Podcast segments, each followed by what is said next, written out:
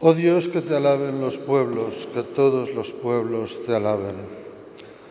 San Pedro y San Pablo, podemos llamarlos los padres de la Iglesia, los hermanos mayores, aquellos en los que se funda la comunidad cristiana después de la resurrección de nuestro Señor Jesucristo. No sabíamos los planes de Dios. Desconocían por completo qué es lo que Dios les tenía preparado. Pedro, un hombre patoso donde los haya, impulsivo, que mete la pata continuamente pero lleno de amor hacia el Señor. El Espíritu Santo lo transforma en un hombre reflexivo, en un hombre que profundiza, en un hombre que piensa dos veces antes de reaccionar, en alguien que sabe que lo que dice tiene consecuencias. En alguien que tiene que tomar decisiones nada fáciles y que no las puede tomar a la ligera.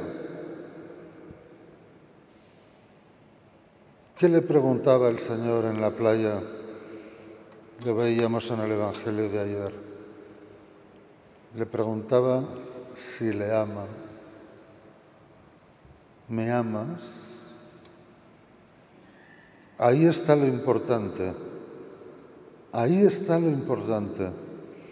En el amor que Pedro tiene por Jesús. Y por el amor que Pedro tiene hacia Jesús, también su intimidad con Él.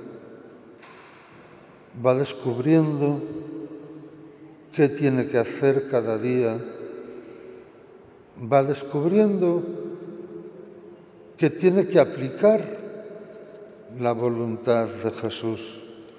Cuando en estas surge Saulo de Tarso, sanguinario perseguidor de los cristianos, que se dirige a traer presos a Jerusalén a todos los convertidos que había en Siria,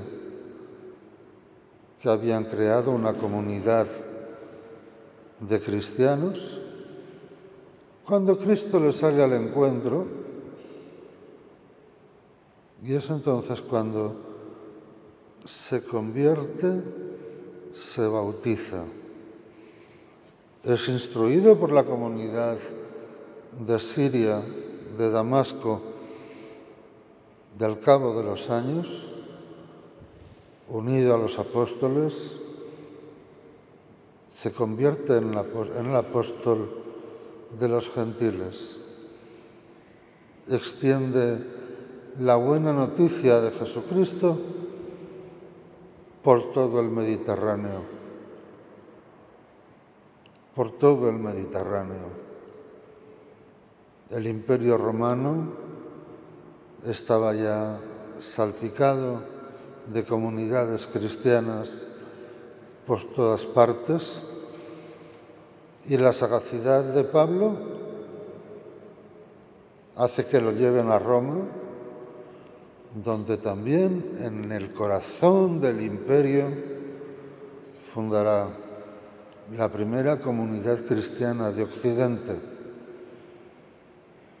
Gracias a ellos a nosotros ha llegado la palabra de Dios. Gracias a ellos nosotros conocemos a Jesucristo. Pero para eso han dado la vida.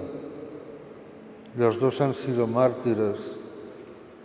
Todos los apóstoles, excepto Juan, llegaron a dar la vida por Jesús, a entregarla en una muerte violenta a entregarla en la persecución. Enamorados de Jesús, enamorados de Cristo, llenos de su amor, pero llenos del amor de ellos hacia Cristo. Esto es lo que ha hecho posible la Iglesia y lo que hace posible hoy la Iglesia. La gran Iglesia del mundo, pero también las pequeñas iglesias de nuestras comunidades. Solo el amor nos hace ser iglesia. Solo el amor a Cristo nos hace traer a Cristo a este mundo y a esta sociedad. Si no tenemos amor hacia Cristo, no lo podemos hacer presente. Y solo el amor entre nosotros testimonia ante la sociedad el amor que Dios nos tiene. El amor tiene que ser la esencia del cristiano, porque si el cristiano no ama, ni ama a Dios, ni ama a los demás, ni se ama a sí mismo, Así no puede ser cristiano. El cristiano empieza por amar a Dios, amar a los demás y quererse también a sí mismo. San Pedro, San Pablo son ejemplo de tantas cosas, pero sobre todo ejemplo de amor hacia Jesucristo, de amor a los cristianos, de amor a la Iglesia. Que ellos intercedan por nuestra Iglesia actual para que supere las dificultades que tiene en cada momento y para que conducida y guiada por el Espíritu Santo testimonie el amor de Cristo a todos los hombres. Alaben los pueblos a Dios.